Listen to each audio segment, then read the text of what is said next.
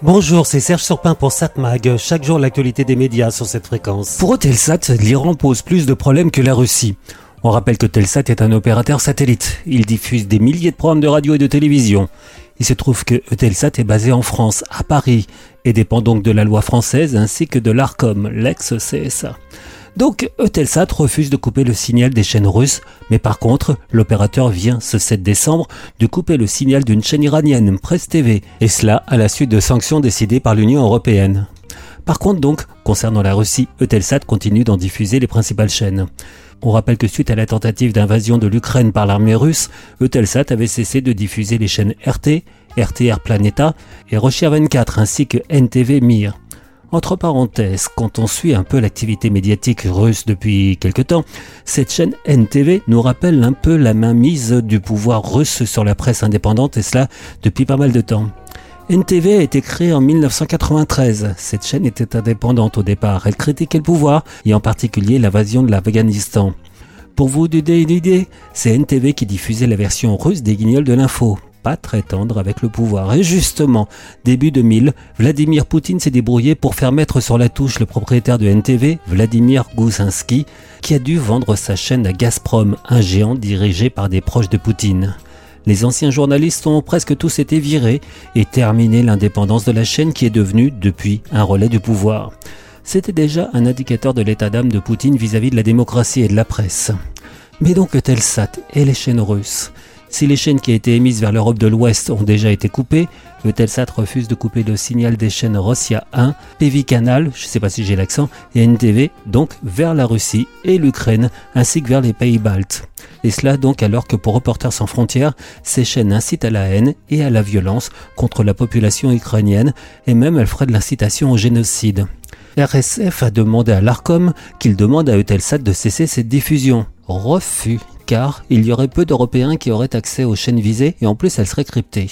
Un argument pas valide selon RSF, ces médias étant accessibles dans les pays baltes au sein même de l'Union européenne. L'ONG reproche aussi à l'ARCOM d'évacuer à tort un critère la rendant compétente, celui de l'utilisation d'une capacité satellitaire relevant de la France.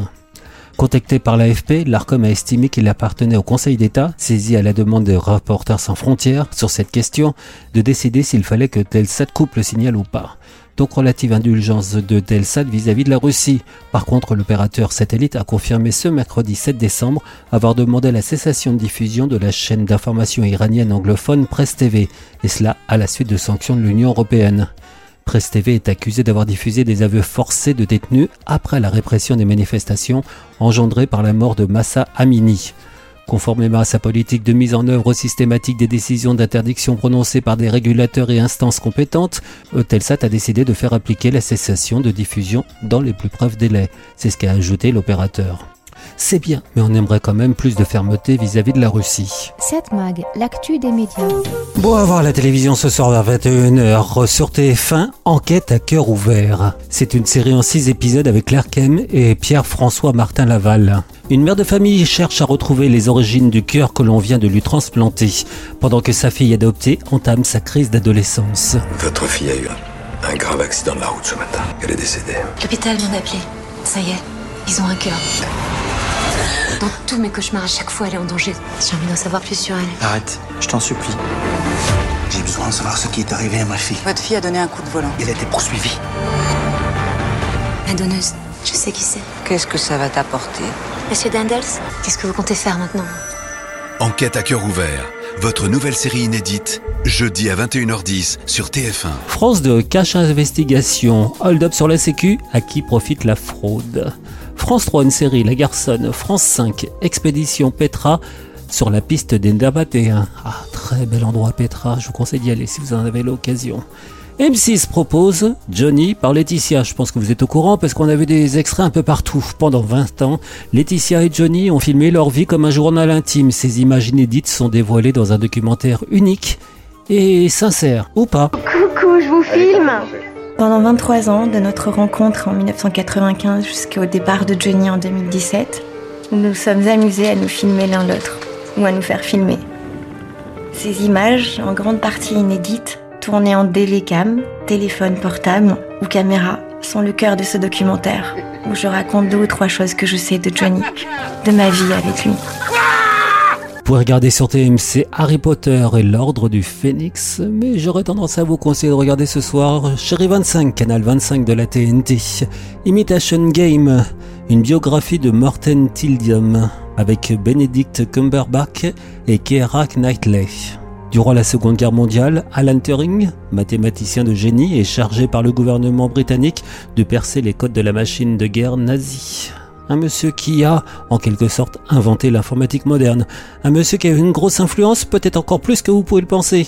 Vous savez comment il est mort Il s'est suicidé en croquant une pomme. Une pomme Croquée Ça vous rappelle pas quelque chose? C'est magnifique.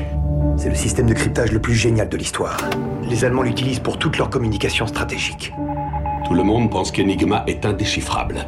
Laissez-moi essayer, comme ça nous en serons sûrs. Je suis en train de concevoir une machine qui nous permettra de déchiffrer tous les messages codés, tous les jours, en un instant. Alan, tu n'as pas à affronter ça tout seul. Et si je ne l'aimais pas de cette façon? Vous ne pouvez le dire à personne, c'est illégal. Parfois, ce sont les personnes que l'on imagine capables de rien. Qui font les choses que personne n'aurait imaginées. Donc à voir ce soir à 21h05 sur Chérie 25, Imitation Game, très bon film. 7 Mag, l'actu des médias.